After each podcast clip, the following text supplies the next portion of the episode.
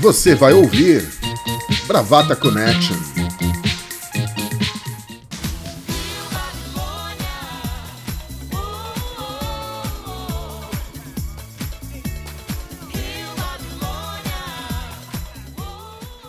Olá, brava fãs, brava gatas, brava gatos. Esse é mais um episódio do Bravata Connection, chegando direto aí na sua casa, enquanto você está o quê? Lavando louça. Temos aqui comigo, eu sou Maurício Gaia, temos aqui o homem do Del Rey. Doutor Juca, como que vai o senhor? Bom dia, Maurício Gaia, bom dia, amigos. Tudo tranquilo, tudo bem. E aí, Tô honrado de abrir o programa hoje. Sim, sim, sim, sim. O senhor estava admirando Pedrinho Aguinaga durante essa semana, que eu bem que vi. Grande Pedrinho Aguinaga, o, o homem mais ele... bonito do Brasil na década de 70. O homem mais bonito do Brasil. E incrível coincidência, né, Maurício Gás? Você viu essa semana, eu falei na segunda-feira sobre Pedrinho Aguinaga, e na quinta-feira o Canal Brasil passou o Rio Babilônia, em que Pedrinho Aguinaga está, e eu acompanhamos esse clássico juntos. Eu, eu peguei da juntos, metade para frente. Porque é. na tua casa ou na minha, né? Senão, o que vão pensar, né? Vão pensar que, que a gente anda furando a quarentena. assistindo é. Rio Babilônia juntos. Furando Não a quarentena é um termo bastante ilustrativo, inclusive. Aglomeração de dois. É. Vocês, Nem é suruba isso. Aglomeracinha. Vocês imaginem o que Fernando Vives fará com esta minha fala. Aí vira suruba, hein? Aí já é três. É, continuando aqui com as apresentações, doutora Bia, a broto do Jacaré, diretamente de Manaus. Vinha deslizando em minha prancha sozinho e falei ao ver passar por mim um brotinho. Que bonitinha que ela é, deslizando no jacaré. Ela me sorriu e uma coisa então. Bom dia, boa tarde, boa noite a todos. Aqui na comarca de Manaus, a roupa já está no varal e temos 28 graus com sensação térmica de 33. Tá ótimo. Delícia. E aí, Arthur, como é que estão as coisas, bombom cremoso? Rapaz, bombom cremoso não. Bombom cremoso não. Bombom cremoso formado. Melhor que o senhor. Não é assim não. Calma aí que eu sou formado também. Me respeita. Mas não é bombom cremoso? Ah, não, não, aí não. Doutor Bombom Cremoso. Doutor Bombom Cremoso. cremoso. Bom é. dia, Morris. Boa dia. tarde, boa noite a você, âncora e a todos. É, homenageando aqui a Ema, homenagem ao governo que parece uma asa de Ema, vistoso, imponente, não serve para porra nenhuma. É, no Reino Unido, 21 graus, sujeito a perturbações em potencial devido a tempestades. Não sei o que é isso, mas devo temer. Muito bem. E, para completar aqui o nosso time, ela voltou! Ela está de volta! Ela estava em, em Lins, lugar incerto e não sabido. E aí, Lau, como é que você tá? Tô ótima, tô bem. Eu precisei conduzir Jesus ao paraíso, por isso que eu me ausentei aqui. ao paraíso lá em Portugal. conduziu, conduziu, conduziu JJ. Aguarde uma notificação extrajudicial por essa indireta. ai, ai. Mas você fez falta aqui, viu, Lau? Ai, obrigada. Eu gostei de ouvir vocês sem mim, foi ótimo. Vocês continuam melhores ainda. Ah, não, não fala assim não, porque isso aí é é errado.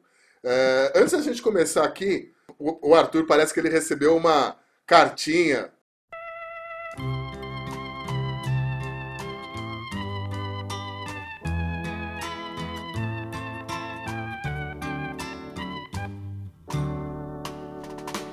Escrevo-te estas mal traçadas linhas, meu amor.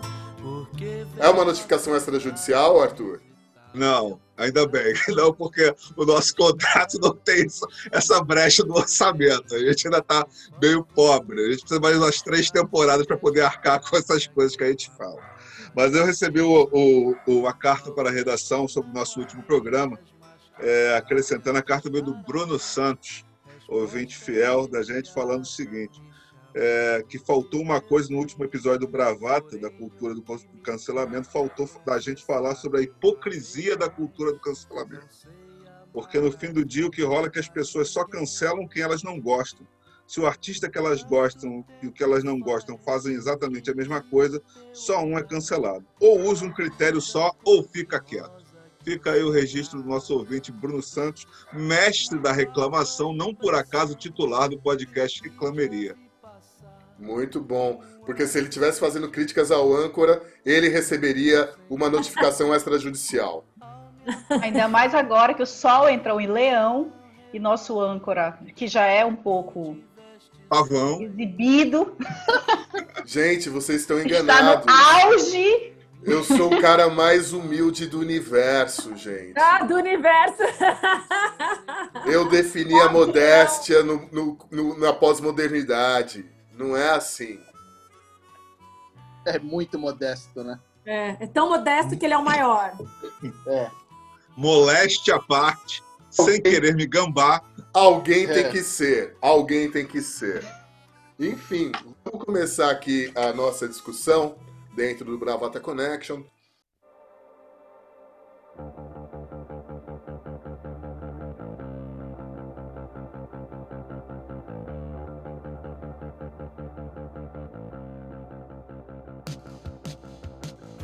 A gente vai partir aqui de, um, de uma entrevista que foi feita em fevereiro, foi publicada no, no site da BBC, uma entrevista com a jornalista espanhola Marta Peirano, onde ela fala sobre a dependência, o vício em tecnologia.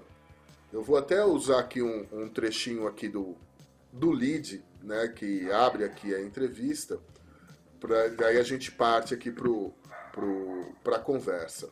Abre aspas. Há um usuário novo, uma notícia nova, um novo recurso. Alguém fez algo, publicou algo, enviou uma foto de algo, rotulou algo. Você tem 5 mensagens, 20 curtidas, 12 comentários, 8 retweets.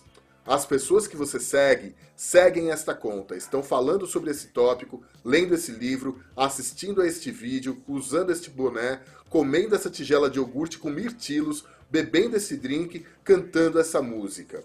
Bom, ela está falando bastante sobre a atuação em rede social, né?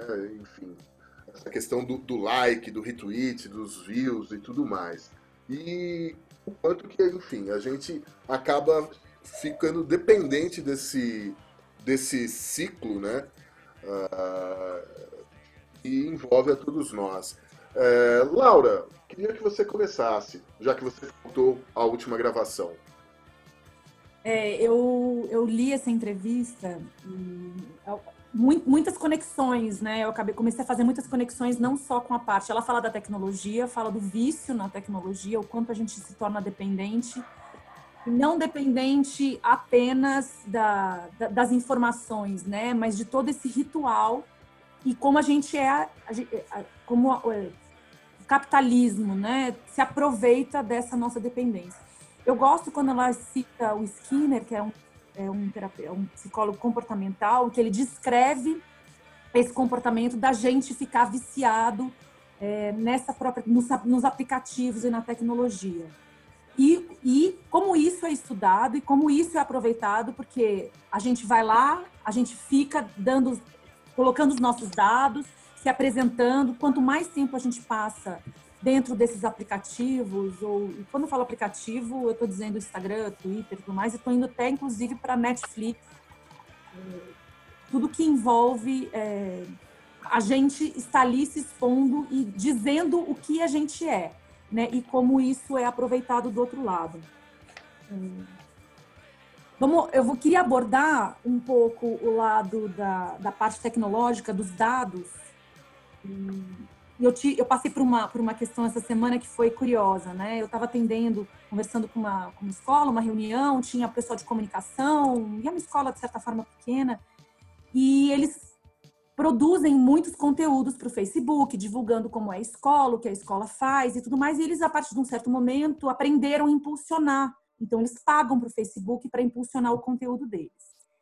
E aí, um dado momento, eu perguntei, falei, bom, mas quantas pessoas vocês estão atraindo? Como é que vocês estão trabalhando esses leads? Aí todo mundo ficou olhando com uma cara assim, como assim?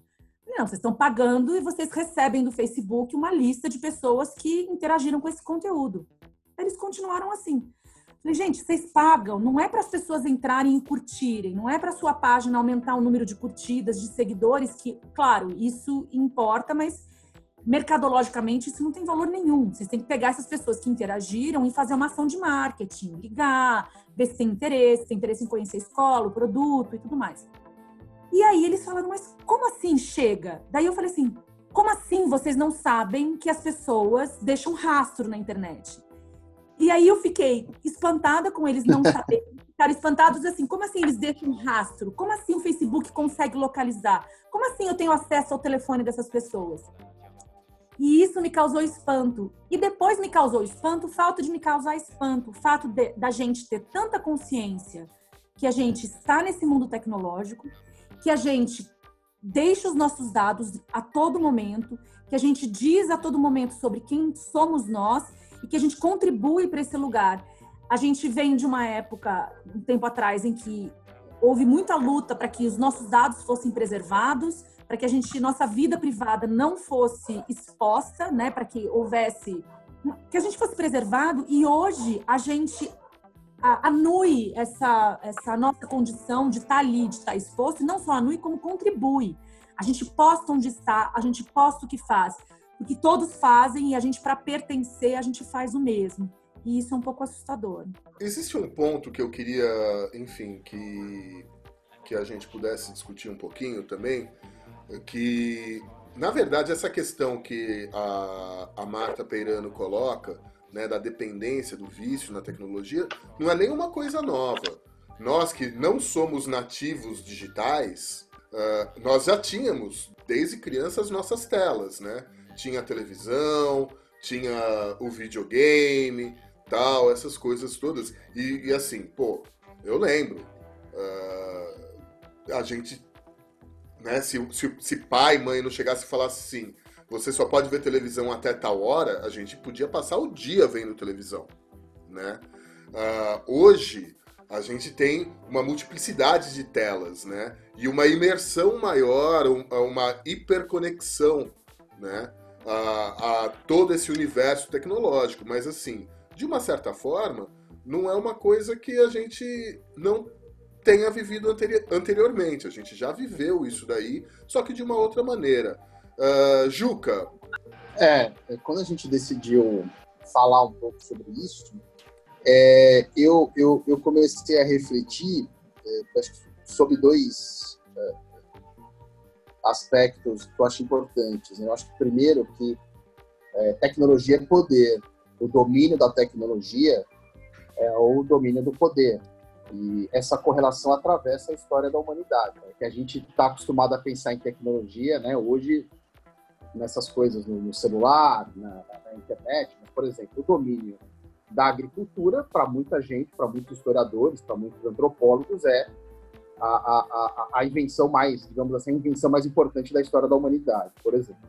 Né? O, o, o domínio da tecnologia atravessa, por exemplo, a história do colonialismo, né? atravessa a história da escravidão, por exemplo, né? pouco dominar o outro. E hoje, é, o que a gente é, é, é, percebe que esse, esse poder, que nem a Laura falou dos, dos, dos dados, é, ele, ele, ele não está mais basicamente nos estados nacionais. Né? Ele está com grandes empresas, algumas delas claramente ligadas ao seu país, né? por exemplo, o caso da, da, da, das chinesas, né? da Huawei, do 5G, que é hoje o grande motivo de discórdia aí no, no plano internacional da geopolítica, mas a gente, a gente não se dá conta disso. Eu fico vendo, por exemplo, até como advogado, quando há alguma decisão judicial é, bloqueando o WhatsApp, por exemplo, porque o WhatsApp deixou de cumprir uma decisão judicial,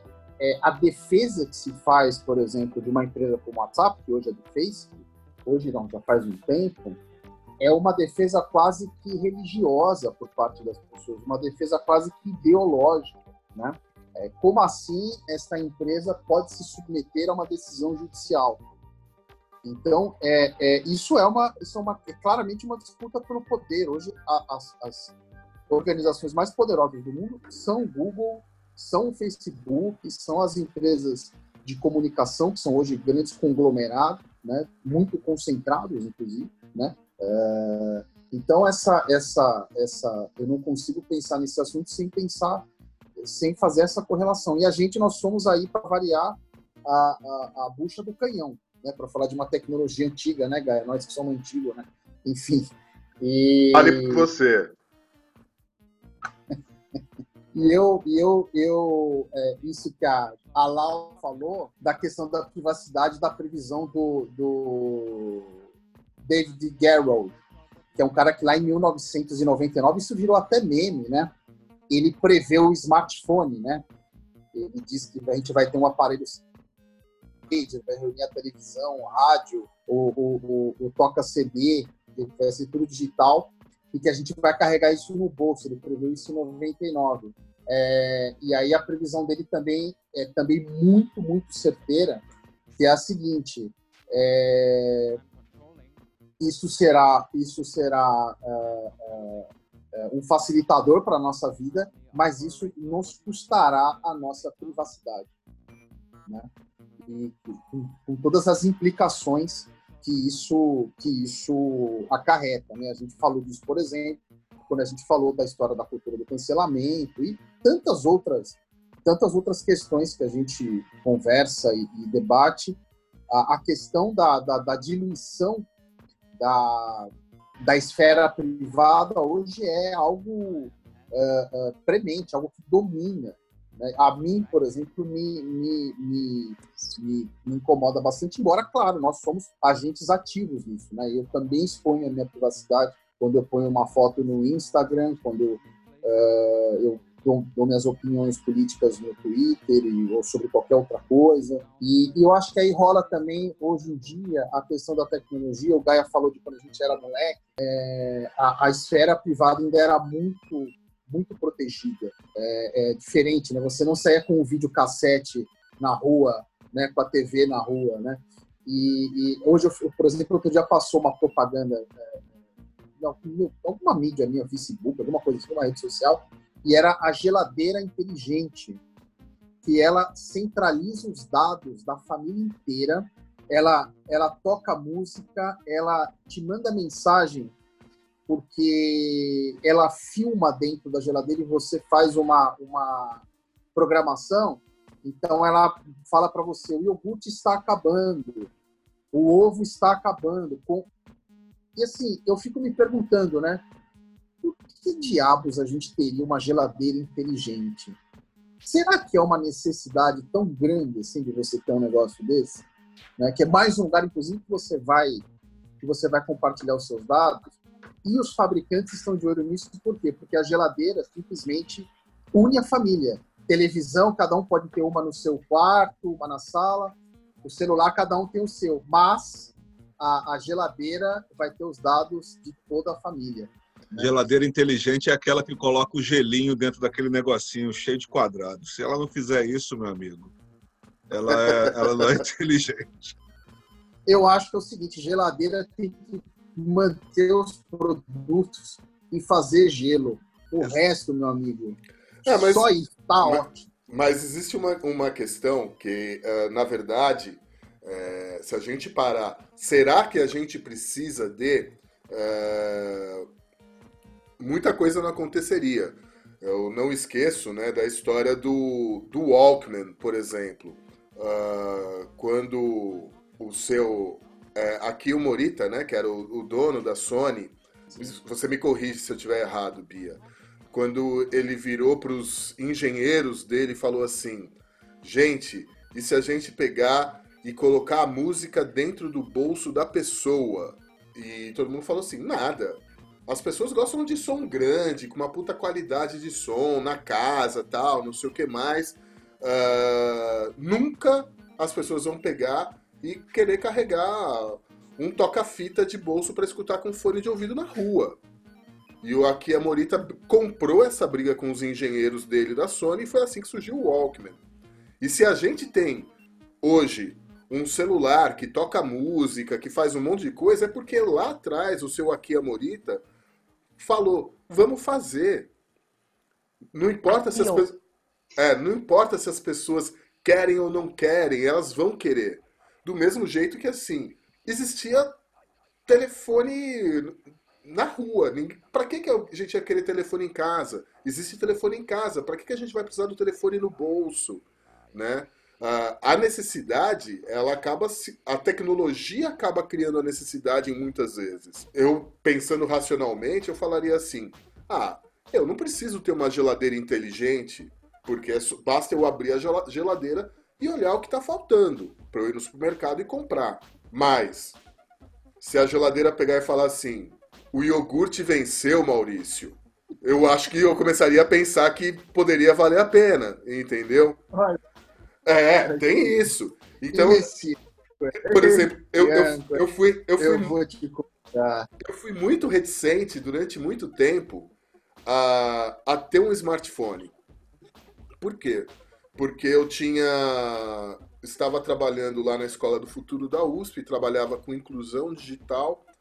Uh, os celulares uh, mais simples, eles já tinham algumas funções que você conseguia acessar a internet e eu achava que era importante que as pessoas pudessem, se elas quisessem, ter acesso à internet usando esses tipos de aparelhos.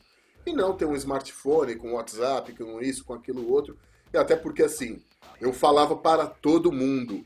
Eu, Maurício Gaia, não preciso estar conectado 100% do tempo à internet. Entendeu? Até o dia que, enfim. Bom, tô aqui, smartphone e tal, não sei o que mais. Ficar dois dias sem o telefone é, dá uma certa angústia, porque você fica sem conseguir falar com, com parentes, com pessoas próximas, com quem você precisa ter um certo contato, né? É, Bia, eu sei que você está levantando sua mão, eu quero que você me corrija então. Qual que é o nome do fundador da Sony? A pronúncia é correta? Akio Morita. Tá o que, que, eu falei? Akia. Eu falei Akio. Na primeira Não, vez. Ele falou, ele ele falou, falou Akio na primeira vez, nas outras ele falou Akia. Então posso ter me enganado. Obrigado pela correção. Imagina. É, eu achei essa essa entrevista, né, da onde a gente partiu, eu achei ela uh, extremamente esclarecedora e um pouco assustadora até, porque o quanto a gente não se dá conta é, da nossa exposição, né? É, não é nem da exposição, da, da, da nossa exposição consciente, tipo, eu vou emitir uma opinião sobre determinado assunto. É, eu sei quem, quem isso vai atingir, eu sei que tem pessoas que me leem, enfim. É, mas é a, a, a, nossa exposição inconsciente.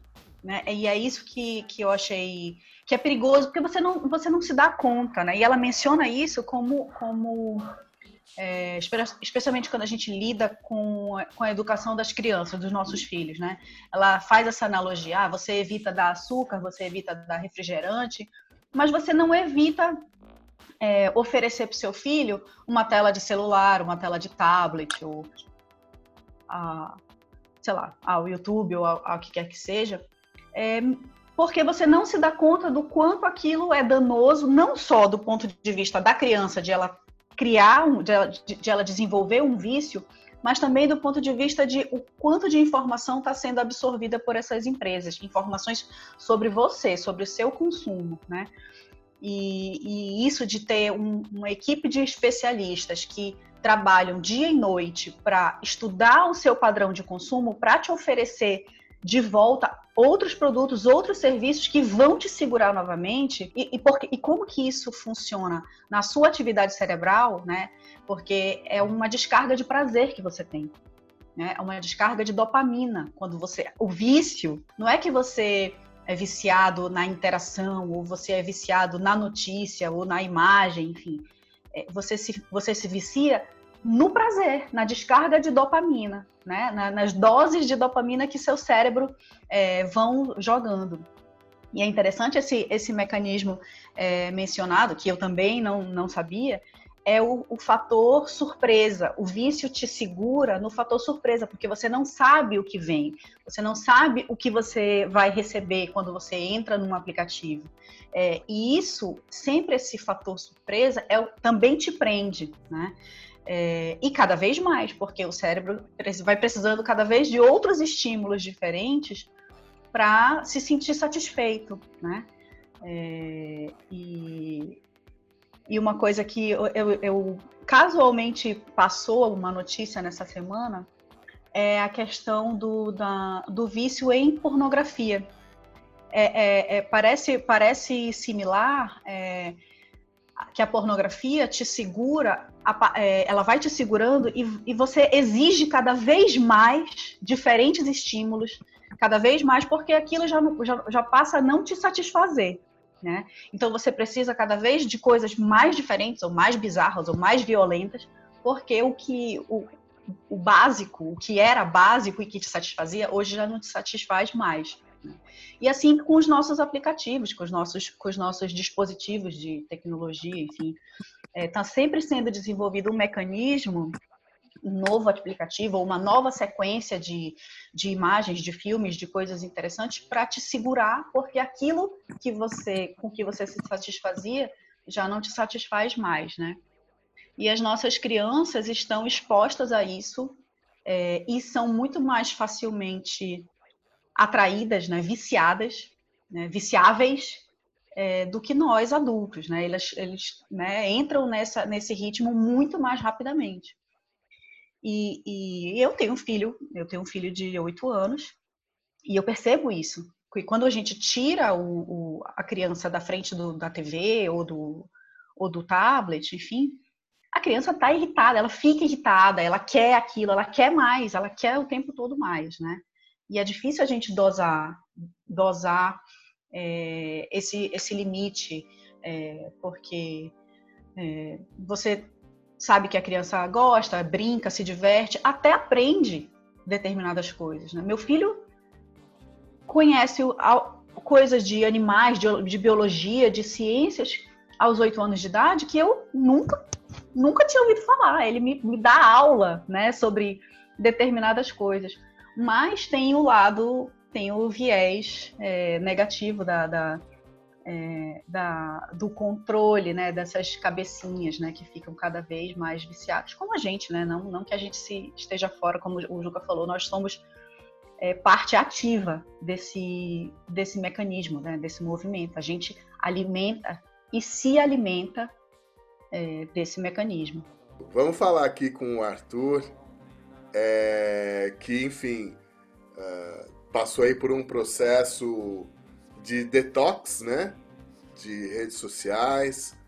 Uh, fala aí, Arthur, qual que é a sua... Cara, é, quando você começou... A primeira coisa, só um parênteses que eu não quis cortar o negócio, você fica querendo jogar esse caô que você não queria ter um smartphone e tal, e todo mundo sabe que, na verdade, você era viciado no jogo de cobrinha do celular antigo. Você não nego, não, não nego, só, não só nego. não quis largar o jogo da cobrinha. Não nego. É. Nossa, mas espera lá, Nokia da cobrinha é o melhor celular que já existiu. Obrigado, Verdade. Bia. Obrigado. É... Quando você começou a introdução do, da nossa pauta, é, que você falou, todo mundo tinha suas telas, e aí fez aquela referência aos anos 80, eu acho que o que muda é a variável ego que entra agora, porque nos anos 80 você não tem essa interação. É, e aí e eu posso, assim, eu vou usar como base, não costumo fazer isso, mas vou falar de uma experiência própria. Você, cada um de nós cria uma própria personalidade em rede social, na qual você é protagonista da tua personalidade, da tua narrativa. E aí a gente se cerca de pessoas boas, conhece pessoas boas. Eu sou muito, estou muito à vontade para falar nisso. Muitos, fiz muitos amigos como aqui que viraram amigos pessoais, trespassaram as redes só que a partir do momento que isso vai te alimentando, alimentando, alimentando, é, você se sente fazendo um, paralelo com as artes, como aquela cena do Transpotting, que você, que o Ewan McGregor vai para o vaso tentando pegar a droga, porque é exatamente isso. Você está no meio de um, um bando de, de bosta, de um monte de coisa, na qual você faz parte, tentando buscar aquele teu prazer. E eu tive um momento que tinha relacionamento à distância, então a minha, a minha linha era a internet, aquilo que me fez também, que tinha me trazido tantos afetos, é, e ao mesmo tempo me fazia muito mal, porque também me trazia desafetos. Você começa a reconhecer outros arquétipos, gente que quer ser dono da informação, e muitas vezes a informação não é verdadeira, ou pelo menos aos teus olhos a informação está distorcida. Então aquilo começa a, a te criar uma situação de ansiedade extrema, porque você está sempre vivendo sobre aquilo que você consome e lê. Se você não está lá, não está presente, existe gente que está lá, então as coisas estão vivendo, então às vezes você se desconecta, mas na verdade você está conectado porque você está sempre naquela ansiedade. O que está acontecendo? E chegou um momento é, crucial para mim que eu tinha passado por uma situação que isso faz quatro anos. Eu decidi cortar. É, e a minha rede, a minha droga principal era o Twitter. E aí eu senti exatamente o que os caras chamam lá do, do cold turkey, né? Do, da abstinência, da síndrome de abstinência. Você realmente fica querendo entrar e, e, e querendo e querendo. E para mim era tão forte que depois que eu consegui domar isso, eu nunca mais voltei.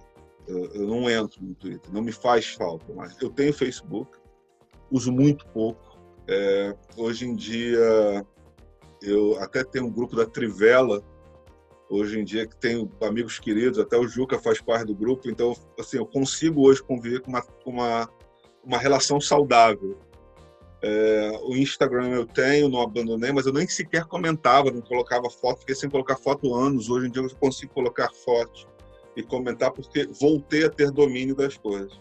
Mas eu lembro muito tudo isso que eu gerei, e aí eu digo: a culpa não era a tecnologia, a culpa era minha, é o meu ego, que eu não soube lidar com a tecnologia. Então eu potencializei o mal que a tecnologia me fez.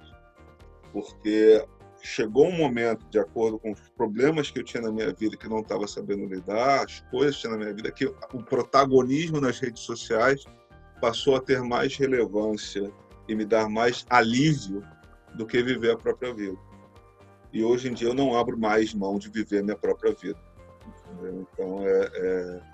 E te digo também que isso me deu tanta força que eu parei de usar a rede social frequentemente há quatro anos e parei de fumar há três anos e nove meses. Eu tenho sérias dúvidas se eu teria parado de fumar se eu tivesse ainda sendo um usuário ativo. Porque eu acho que a partir do momento que eu conseguir parar com esse vício, eu consegui parar com o outro. Legal, bacana. Lau, você tinha alguma coisa que você queria comentar? Um gancho muito, muito sagaz, assim, do Arthur. Eu lembro quando ele é, abandonou a rede social, né? E foi uma época assim que eu tinha alguns amigos já enxergando muito, é, já, já via esse debate sobre as redes sociais, o tanto do, do mal que ela faz, o tanto que ela suga da gente. Esse, e não acho que é uma coisa só com você, Arthur, acho que você teve essa percepção. É, eu tenho uma percepção também do, do, quanto me faz mal, mas ao mesmo tempo o Juca até citou aqui, entre palavras, aqui o fear of missing out eu não participo mais tão ativamente das redes sociais, até coloco foto no Instagram, mas Twitter, que era uma coisa que eu gostava muito, eu fico muito de fora assim das coisas, porque eu enxergo essa, essa coisa do ego, das pessoas, do tanto que a gente precisa estar tá lá, o tanto que a gente precisa se expor. E assim, que é, faz parte do vício, né? Você está lá, você precisar se expor, você precisa expor sua opinião, o quanto você precisa, é, é, é isso. E isso me causa uma ansiedade brutal. E aí eu consigo me retirar, mas não me retirar totalmente. Eu não conseguia pagar as minhas contas. Porque eu preciso estar ali. É como se, se eu desaparecesse, quer dizer, eu não, eu não sei existir num mundo onde eu não tenho essas representações, né? E, e aí, assim, quando eu li essa entrevista, né, que a gente comentou, a gente tem que deixar no link depois, ela é muito interessante. Eu acho que está muito ligado com o que a gente vem falando sobre, inclusive, cultura do cancelamento. É, a entrevista ela, ela não chega a mencionar, ela menciona né, a questão do Cambridge Analytics, que é o, o supra-sumo para onde foi essa questão dos dados. Porque nós temos né, a nossa relação com a rede social, que é essa questão comportamental, o quanto a gente precisa se expor para estar presente, se fazer presente, se fazer notado. E é isso que vem, daí que vem a dopamina, né? O quanto você se faz presente, o quanto você consegue construir a sua persona com dignidade, com inteligência, se fazer representar né, aquilo que você é, imagina de si mesmo. E aí as pessoas interagem com essa sua persona e é daí que vem a dopamina. Só que daí também vem, você coloca seus dados e ali as pessoas estão tratando esses dados, né? Você está dizendo para quem está analisando quem você é. E aí o Cambridge Analytics, eu estava conversando de manhã com o Adriano, que estudou bastante essas questões, e ele fala assim, o Cambridge Analytics tem uma coisa que é mais interessante, que ele, ele não só refinou os dados de maneira muito eficiente, como ele, ele localizou mais do que, mais do que a, o que a gente gosta, mas ele identificou na gente o que a gente odeia. E conseguindo localizar essas coisas que a gente odeia, ou seja, também tem a, a, questão do cancelamento, né? Você vai se identificando com as pessoas através do ódio, porque a gente já mencionou aqui, inclusive, que isso é uma característica, é, é, é uma condição sine para o cancelamento, né? Para o movimento do cancelamento. Você se une àquele que você nunca viu, porque você tem o mesmo ódio que aquela pessoa. Você ideologicamente se une àquela pessoa. E eles conseguiram, e através dessa percepção de, daquilo que você odeia, eles conseguem produzir conteúdos muito específicos para que uma pessoa de um, de um lado dos Estados Unidos para o outro dos Estados do outro lado dos Estados Unidos conseguisse se conectar e eles conseguissem se unir através disso, né? Então é, essa coisa da cultura do cancelamento, da gente se reafirmar por quem a gente é, a coisa do, do da, de como a rede social é, faz o eco, né? Você se comunica com aquele que a gente tem para quem é diferente, como está tão cada vez mais estigmatizado, a sua persona para existir na rede social precisa ser estigmatizada, você odeia aquele outro, você reconhece o outro que não é igual a você muito rapidamente e você odeia. Acho que o Juca falou uma vez sobre o quanto de é, é de narcisismo, de narcisismo existe nessas questões da rede social porque você gosta daquilo que você é. Quando você se identifica com alguém na rede social, você não, não, tá, não tá buscando uma alteridade, não tá buscando, não tá fazendo uma reflexão sobre aquilo. Você enxerga naquele outro aquilo que você é e aquilo vai se reafirmando para você. Então isso é muito fácil de identificar nas redes, por isso que as redes, o, o, o algoritmo te vai te colocando nesses grupos, te identifica porque você também vai reafirmando a sua, o seu discurso com aquele grupo. E aí os segmentos eles vão ficando muito claros, né? Tanto é que hoje qualquer pessoa pode entrar no Facebook e setar uma campanha, se você quer vender alguma coisa, é muito fácil você dizer para quem que você quer vender, porque você mais ou menos sabe quem que vai se identificar com esse conteúdo.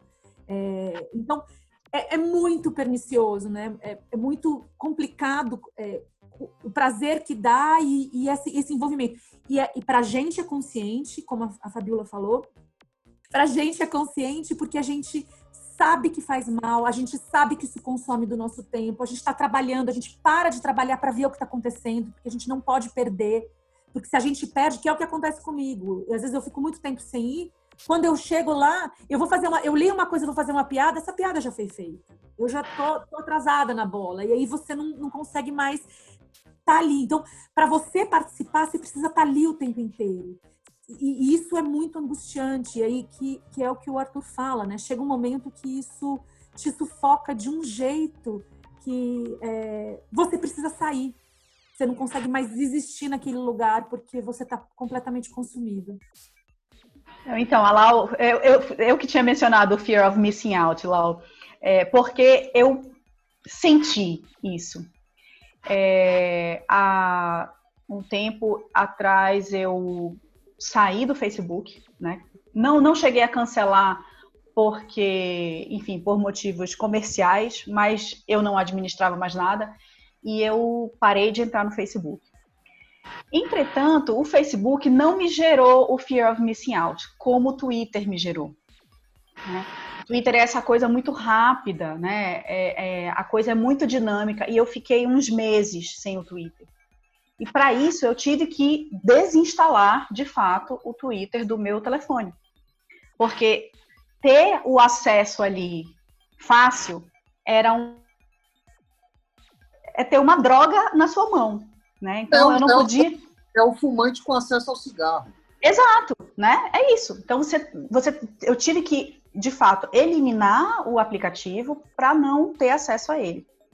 Mas isso me gerou muito esse fear of missing out, porque as minhas amigas, meus amigos continuavam falando fora do, do Twitter, falando de assuntos, ou de memes, ou disso de aquilo, é, e aquilo me gerava, é, de fato, essa angústia. Falei, puta, né? Eu perdi esse meme, eu não tô sabendo, eu tô por fora.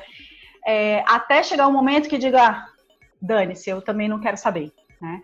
É, mas é difícil, o fear of missing out é difícil, ainda mais numa rede como o Twitter, que as coisas são muito rápidas. E é muito engraçado, porque a gente que está no Twitter, a gente vê uma coisa hoje, essa coisa ela demora uns três dias úteis para chegar no WhatsApp, mesmo com a velocidade é, das redes, né? Então, é, esse, esse, essa síndrome aí do, do, do de você estar tá por fora, né? é, é muito real, é muito real. Eu, eu vivenciei isso até conseguir é, ficar em paz com essa, com essa, com esse desconhecimento ou com essa, com o fato de, de estar por fora. Né? Eu imagino que o Arthur também deva ter vivenciado até estar em paz. Entretanto, eu, como boa é, adita, voltei ao Twitter. Antes de passar para o. Mas foi mais forte que eu. Antes de passar para o Juca, eu queria só fazer um, um comentário assim a, a, respeito de uma coisa que eu presenciei mesmo, né? Há uns 11 anos, mais ou menos, eu estava na redação do Jornal da Tarde, aqui em São Paulo, onde estávamos gravando o piloto do Combate Rock. Uh, naquela época existiam outras pessoas que faziam parte do Combate Rock também. Uma delas era o editor executivo do jornal, o Décio Trujillo. Aí chegou uma hora que ele ele se ausentou rapidinho ali da sala onde a gente estava gravando, daí ele voltou e falou: Bicho, o, Fer... o Vanderlei Luxemburgo pediu demissão do Palmeiras e anunciou isso no Twitter. Antigamente era a gente que dava essa notícia, agora o cara corre para o Twitter. Eu vou ter que colocar jornalista olhando uh, o Twitter dessas pessoas. E aí, e assim, ele estava falando isso uh, indignado, porque assim, o, o, o, papel do jornalismo uh, passou a mudar a partir desse, não só a partir desse momento, mas a partir do advento de redes sociais e tudo mais, onde você é o seu próprio porta-voz, onde você pode prescindir do jornalista para apurar informação, essas coisas todas. Quer dizer, você não prescinde desse tipo de, de jornalista, tá? Mas muda muito a dinâmica uh, do fluxo de informação no que vai parar depois no jornal. Né? E, e realmente, uh, o Twitter hoje, para mim, é uma fonte de não só de de relacionamento, onde eu interajo com as pessoas, tal, não sei o que mais. Não por acaso conheci todos vocês no Twitter, mas é uma fonte de informação. Uh, é o primeiro lugar, quando eu acordo, por exemplo, que eu vou ver o que está acontecendo no mundo. E, Bom, e... Uma, uma coisa só para. Isso foi um detalhe que eu não quis abrir mão. E aí o que acontece? Eu descobri o Feedly. Então, as minhas fontes de informação eu agrupei nos sites Sim. E eu tenho tipo um jornalzinho para poder ler, porque eu não queria abrir mão disso. Ah, né? é bom saber, porque eu uso o Twitter ainda muito como. E é, de fato, ele concentra. Exato. É, é, porque é. realmente o, o, Twitter ele é muito ágil. É muito em ah, cima, do, em cima da é, notícia, muito em cima. É, acho que o melhor exemplo, é, sei lá, quando morre alguém. Kobe Bryant morreu. Tá? Antes pegar... de morrer, né? Inclusive. A gente já sabe no Twitter. Tá exatamente. Antes, antes de sair em qualquer portal, né? Qualquer portal que a gente, enfim, tenha aí um, um, um uh, seja uh, crível, né? Que a gente deposite uma certa credibilidade, a notícia já está no Twitter. É a fonte primária, mas aí depois, né? É, cabe, é, no caso, como usuário, uh, eu estabelecer quais são os critérios de filtragem para poder validar uh, essa informação, sim ou não. Juca, desculpa, me estendi. Sua vez, você já tinha pedido a palavra. É, eu, é, até é, ouvindo a Laura falar, né, a Laura sempre menciona os personagens né, que a gente cria, todo mundo cria né, um pouco, né, porque você constrói ali a sua persona nas redes sociais. Né? E eu estou lendo um livro da Lionel Shriver, é, que chama A Nova República, não tem nada a ver com o tema, mas era, ela tem uma passagem, uma frase que eu que eu anotei que se encaixa muito sobre isso, que ela fala assim, poder inventar alguém não significa que seja possível desinventá-lo. Então, eu lembrei dessa frase porque da dificuldade que a gente tem de largar esse personagem que a gente construiu para nós mesmos nas redes sociais. Né? Eu acho que um pouco dessa dopamina, um pouco dessa, dessa, desse nosso vício, diz um pouco respeito a isso.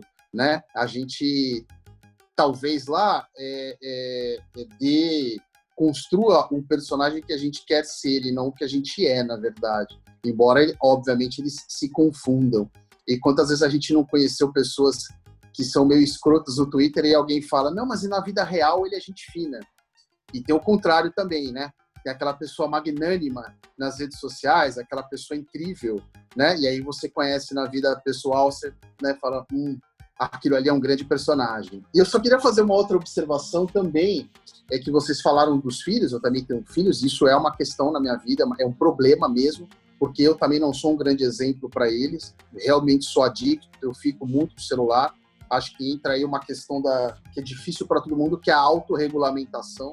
É, eu não gosto de pensar na ideia de abandonar as redes sociais, mas é, fazer a autorregulação, é, isso é muito, muito, muito mais difícil exige muito mais disciplina. Agora na pandemia, então, nem se fala. Né? E antigamente não tinha o WhatsApp, que é outro concorrente também, né? que é outra fonte de ansiedade. Então isso é muito complicado. E eu só queria, a gente falou dos filhos. Eu li uma reportagem um tempo atrás, meu pai que me mandou essa reportagem no WhatsApp, é, talvez como uma indireta sobre os netos dele. É, e eu lembrei, eu lembrei dela ouvindo vocês falando agora das crianças que era uma reportagem que entrevistava vários executivos do Vale do Silício. Gente que trabalha no Facebook, gente que trabalha na Apple, no Google, na Netflix, e todos, todos eram unânimes. Eles moravam em grandes casas, com jardim, com quintal, com piscina, e to, todos, o motivo que eles moram em grandes casas é os que têm filhos é para tirar os filhos das telas. Eles são todos, assim, unânime. A, a, a, inclusive a reportagem era sobre isso. Era uma percepção unânime deles. Né? Well, é, então, eu, eu, faz, né? o, o, toda a condição perniciosa que está por trás disso.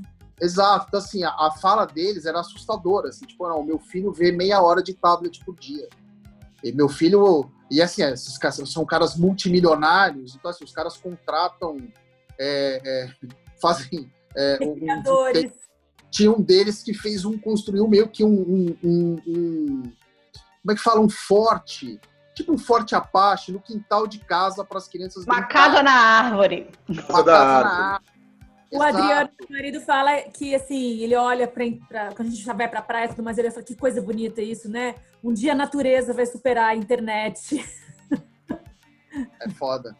É, mas assim, é, o, o, o, o vício na, na, nas tecnologias, eu não digo só nos aplicativos de, de rede social, enfim, tudo, ele te rouba o tempo de outras atividades que também são prazerosas, mas que talvez a descarga de dopamina seja mais lenta. Ou, ou não, você é, precisa é, de mais tempo para. Nada, né? Não, é não a, Exato. A, a, a leitura, o, o, o, a, a rede social roubou meu tempo de leitura. Roubou, eu sou consciente disso. E eu tento, é, eu tento voltar. E é difícil, é difícil. E olha que, assim, o meu trabalho, é, eu sou dentista, né? Então, o meu trabalho, não, eu não tô na frente do computador o dia inteiro. Isso já é para mim, digamos, um, um, um, né, um, não sei se uma vantagem, enfim. É, mas eu não estou na frente do, do, computador o tempo inteiro ou na frente do celular o tempo inteiro, porque não é, é inviável, né? É impossível. É, eu imagino como que é esse, esse, esse dispêndio de tempo. Você falou, Laura, né? Você precisa trabalhar, você precisa entregar o seu serviço, mas você sempre dá uma paradinha para ir olhar, para ler, para, né? É, é, quanto isso é pernicioso realmente na, na sua na sua atividade, na sua atividade de trabalho, na sua atividade social, na sua atividade de convívio com a sua família, enfim, né? É, eu, eu, sinto muito isso do, do, do, meu tempo de leitura ter sido aniquilado, né? Não, aniquilado não, porque eu tenho um mínimo. A situação para mim é, é, penosa, porque eu não quero abrir mão de nada no fim. Entendeu? É, é um esforço, né? É um esforço muito grande. E, e isso, e isso para mim é uma fonte de angústia, assim, tipo, ah, quando meu, meu eu, e olha que eu já melhorei, assim, mas é agora na quarentena, por exemplo, eu, tem hora que eu largo o celular, eu consigo assistir filme, assistir muito filme, mas é difícil. Às vezes meu filho, meu filho fala para mim, não, você tá muito no WhatsApp, você tá muito no telefone. Então é, não é, não é fácil mesmo. Né? Eu lembro, eu lembro que logo no início da, da, da pandemia, em que eu não estava trabalhando realmente, eu fiquei em casa, eu, eu tive, eu voltei a ter tendinite de tanto ficar com o celular na mão, de tanto é. usar o celular. Gente, a gente precisa ir para outro segmento. Vou falar uma coisa. O Arthur me perguntou se ia ter Mal Mal Game Show. Não vai ter Mal Mal Game Show. Teremos quadro novo assim que a gente voltar. Ai, que medo.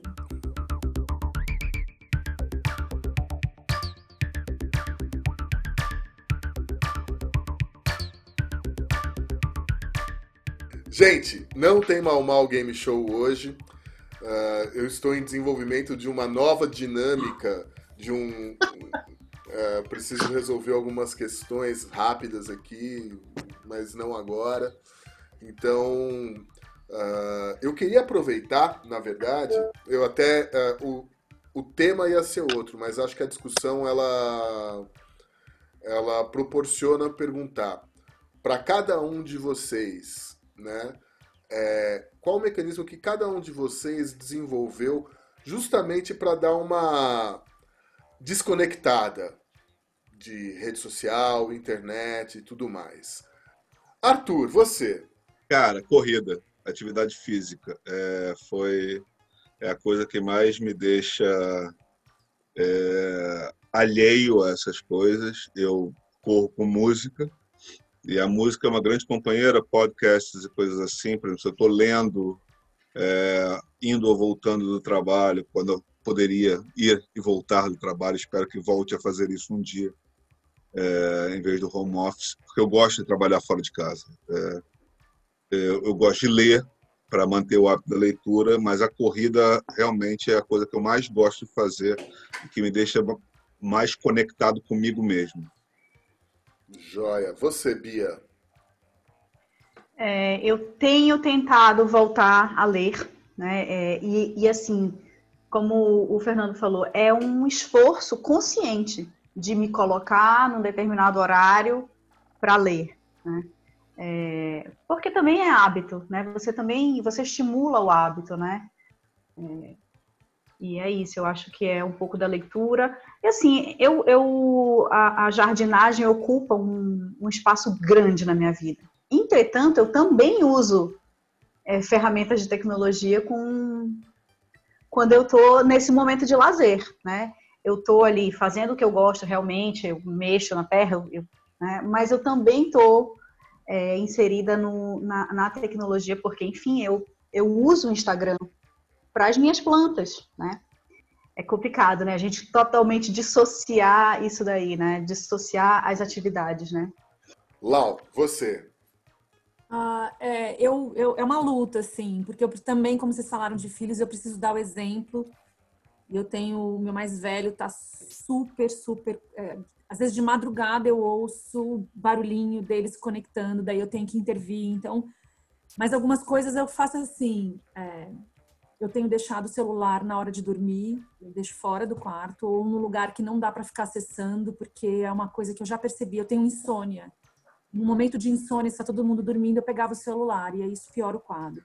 E aí, por conta disso, eu voltei a ler antes de, de dormir. É, a corrida, como o Arthur falou, nessa quarentena especificamente, eu, eu mudei vários hábitos. Eu parei de beber, zero.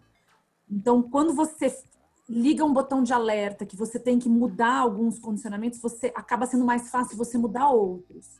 Eu tenho muitos grupos de WhatsApp, eu trabalho muito com WhatsApp, assim, eu tenho que formar grupos com, com as escolas com que eu faço.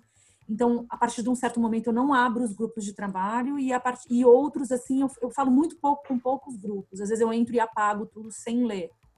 Né? Eu, eu, eu já me habituei a fazer isso, porque se eu for ler tudo que está ali, acabou. O Twitter eu, eu entro, dou uma olhadinha, acho que o Twitter facilitou minha vida, porque agora ele, através do, do abençoado algoritmo, ele me escolhe o que eu quero ler. E aí eu vejo rapidamente, me atualizo com as piadas. Vocês são muito sempre selecionados, né? Vocês, Vinícius, Duarte, Fernando Vives, acho que ele entende a, a minha concepção. E eu voltei a fazer muito mais esporte e voltei a ler. Esse fim de semana que eu fiquei em Lins, eu li dois livros. Há muito tempo isso não acontece, assim. E, e a, eu vou falar, meu, a sensação de dopamina ela é melhor na corrida principalmente. Então é eu. E você, Juca? Qual que é a sua ferramenta para desconectar? É, é um pouco de cada coisa, né? No, no começo desse ano, eu me matriculei no Pilates, né? Que vocês fazem piada lá, tudo que sim já rico, eu tô vendo aqui, entendeu? Mas foi muito bom para mim, né? Porque eu ia duas vezes por semana. Eu tava até pensando nisso enquanto vocês falavam, né? É, nas minhas primeiras aulas de Pilates, eu ficava, né, com a porra do celular. O celular fica lá no, no armarinho lá, né?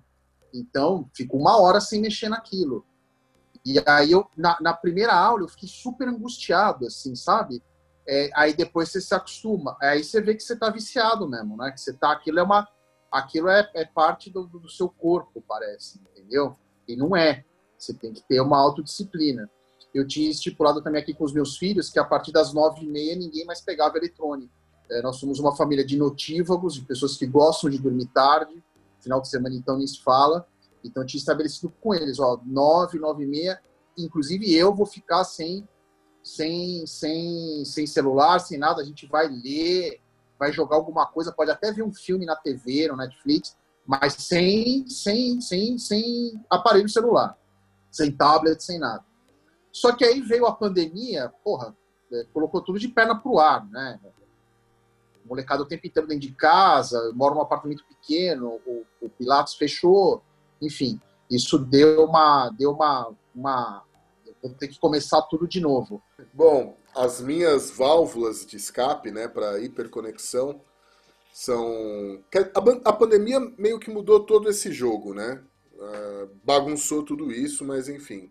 Eu tinha estabelecido um horário para leitura assim que eu acordasse, né? Então eu passei a acordar mais cedo e separar uma hora para leitura.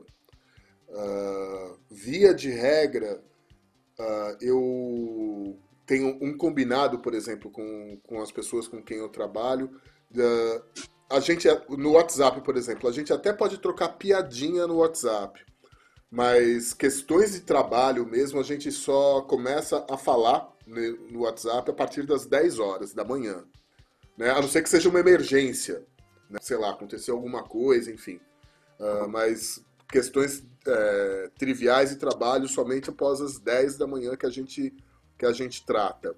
E, e também exercício físico, né? O correr, o andar de bicicleta e tudo mais.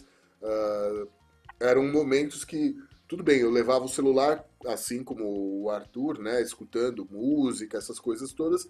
Mas é um momento que, assim, enquanto eu tô correndo, enquanto eu tô andando, andando de bicicleta, é o momento que eu não respondo notificação, não respondo chamadas, nada disso.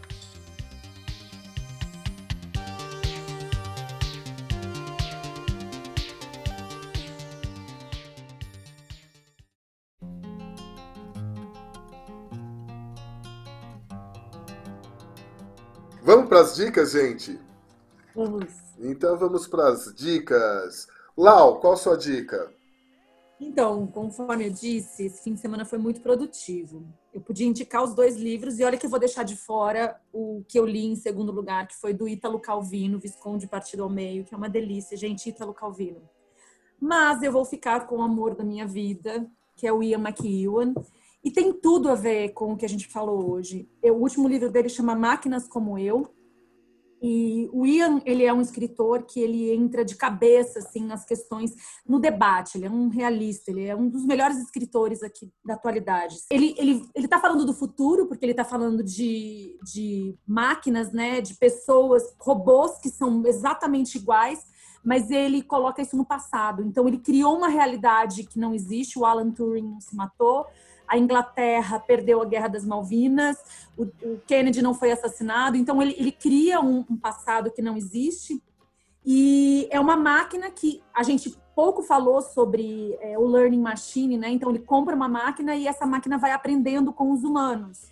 Ela vai criando essa, essa, essa aprendizagem. E ele chega num conflito ético, moral, que é, é muito, que é, que é, é tudo, todos os livros dele vão para esse lugar, né? Que você se apaixona pelos personagens e o dualismo ele está muito vivo. Então você, você fica confuso quem está certo e quem está errado. E nessa descrição dele, a máquina ela, ela, é muito inteligente, ela se comporta como ela se, ele, ela se apaixona, né? Esse robô se apaixona, inclusive, por um dos personagens.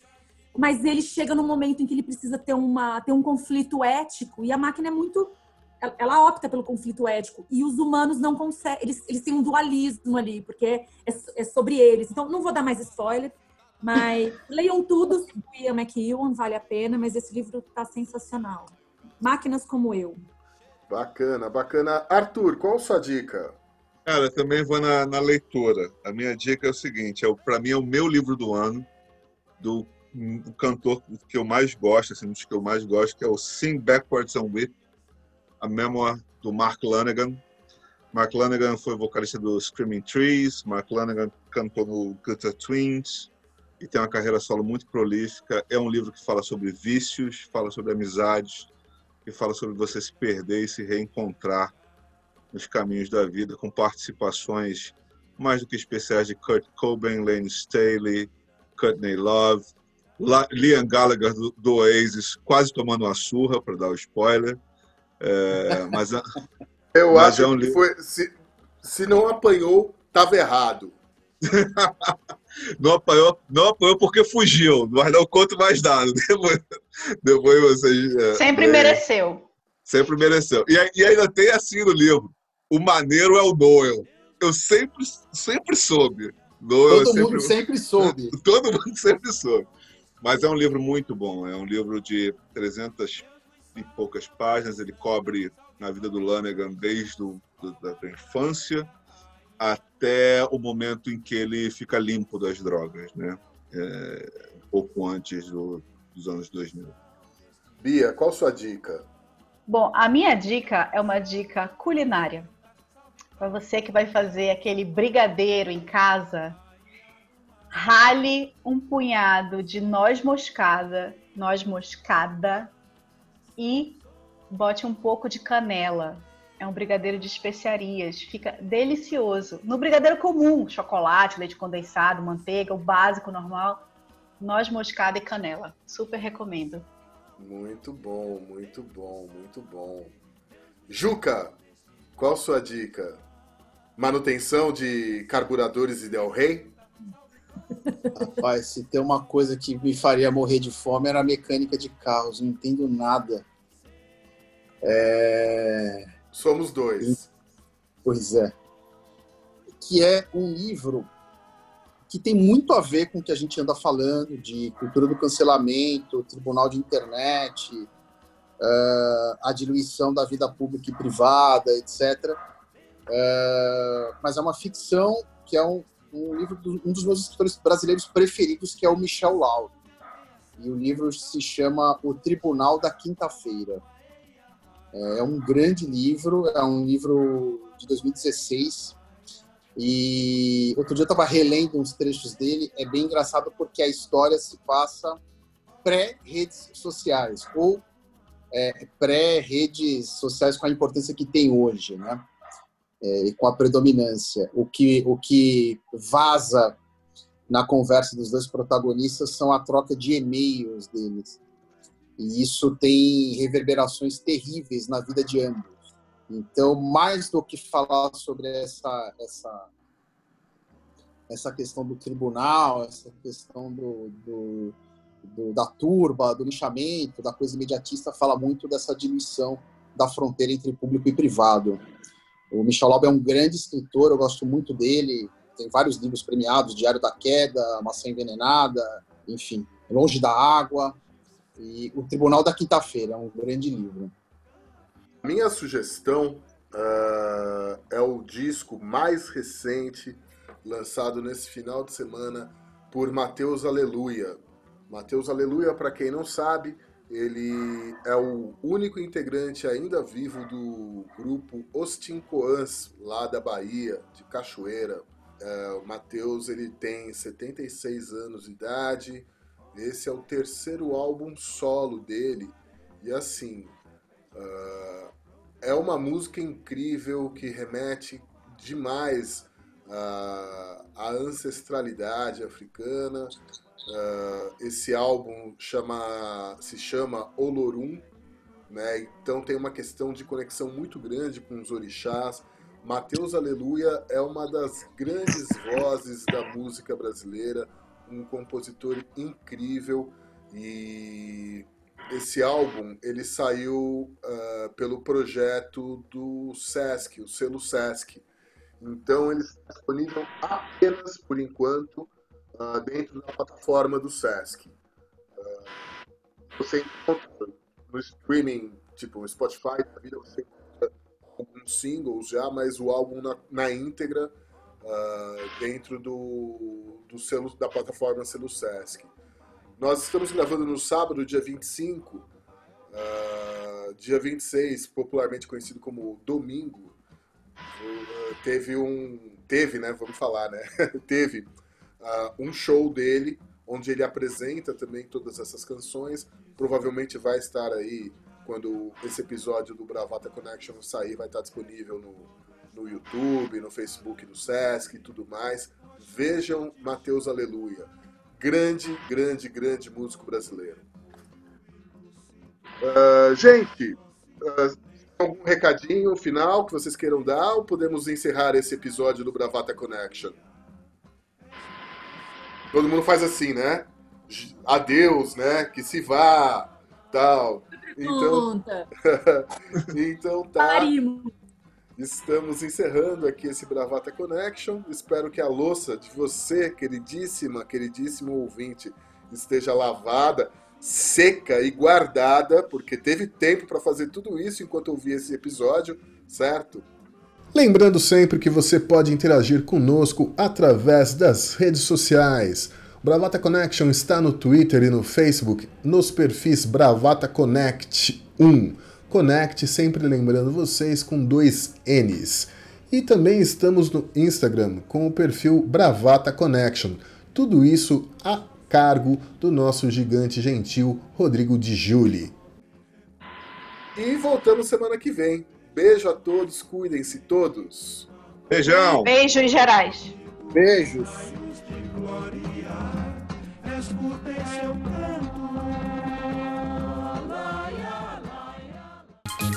Você ouviu Bravata Connection